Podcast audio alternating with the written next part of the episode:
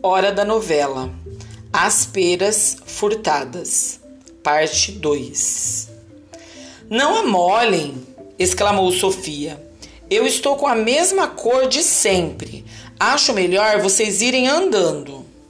Sim, vão andando, disse de repente Camila, para surpresa da própria Sofia. Vá, Madalena, vá andando com Margarida. Eu e Sofia iremos em seguida. E quando as outras duas se afastaram, me diga uma coisa, Sofia.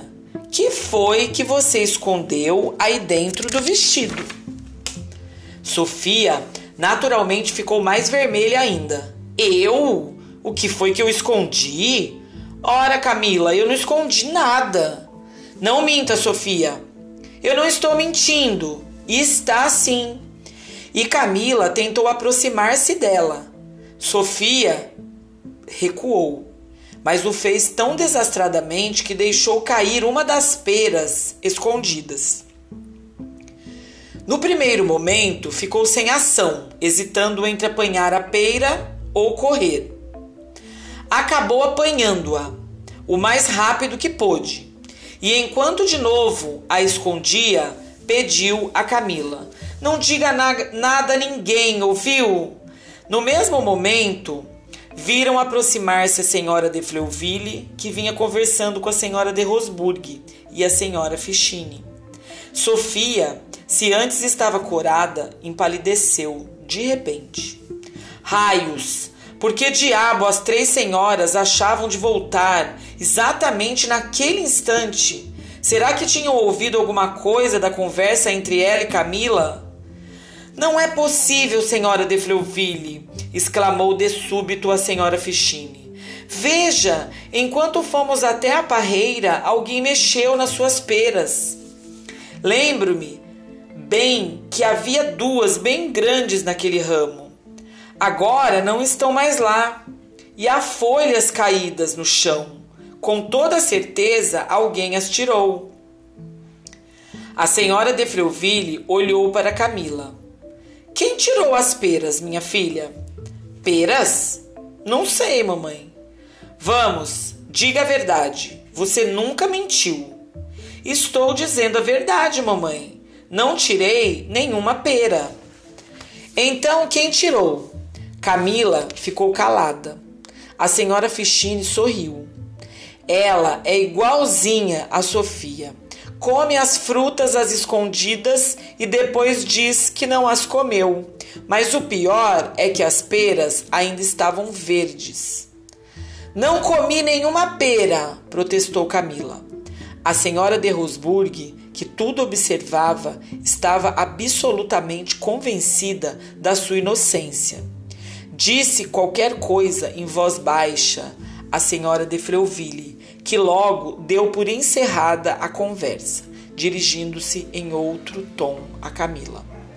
Chame Madalena e Margarida e venha para casa com elas e Sofia. Depois, ela própria chamou a senhora de Rosburg e a senhora Fichine, e as três se encaminharam em silêncio para a varanda.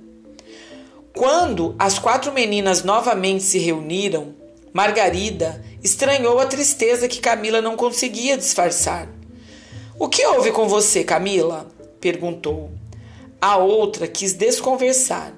Margarida, porém, já então ajudada por Madalena, que também se mostrava intrigada com a mudança da irmã, tanto insistiu que Camila resolveu confessar. Estou aborrecida, porque mamãe pensa que eu comi peras verdes. Peras verdes? perguntou com espanto Margarida. Sim, duas peras verdes que estavam bem ali naquele ramo da pereira. Ah, é? interveio Madalena, olhando para a árvore. Eram duas peras grandes, as maiores. Quando passei por aqui, elas estavam lá. Quem as tirou? Aí então, num impulso de sincero arrependimento, Sofia tirou as peras de dentro do vestido e, num desabafo, contou tudo. Eu me sinto envergonhada do que fiz, andei muito mal, me perdoe, Camila, por ter deixado que desconfiassem de você. Mereço ser castigada, disse. Você é mesmo muito má, Sofia, volveu Margarida. Não falo mais com você. Você roubou as peras da senhora de Freuville. Nesse instante, porém, a própria senhora de Freuville, que ouvia tudo escondida atrás de uma árvore, apareceu diante das meninas.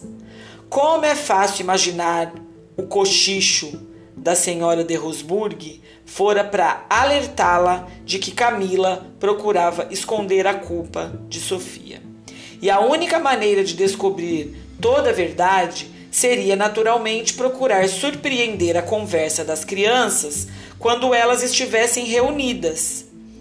Deixando a senhora de Rosburg em casa com a senhora Fichine, a senhora de Fleuville pusera em prática a sua estratégia, que acabava de produzir o desejado resultado.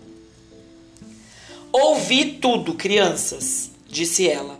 Você teve uma bela atitude, Camila, não denunciando Sofia, e eu lhe peço que me perdoe por não ter acreditado na sua inocência. Você, Margarida, foi muito severa com Sofia, dizendo que não voltaria a falar com ela.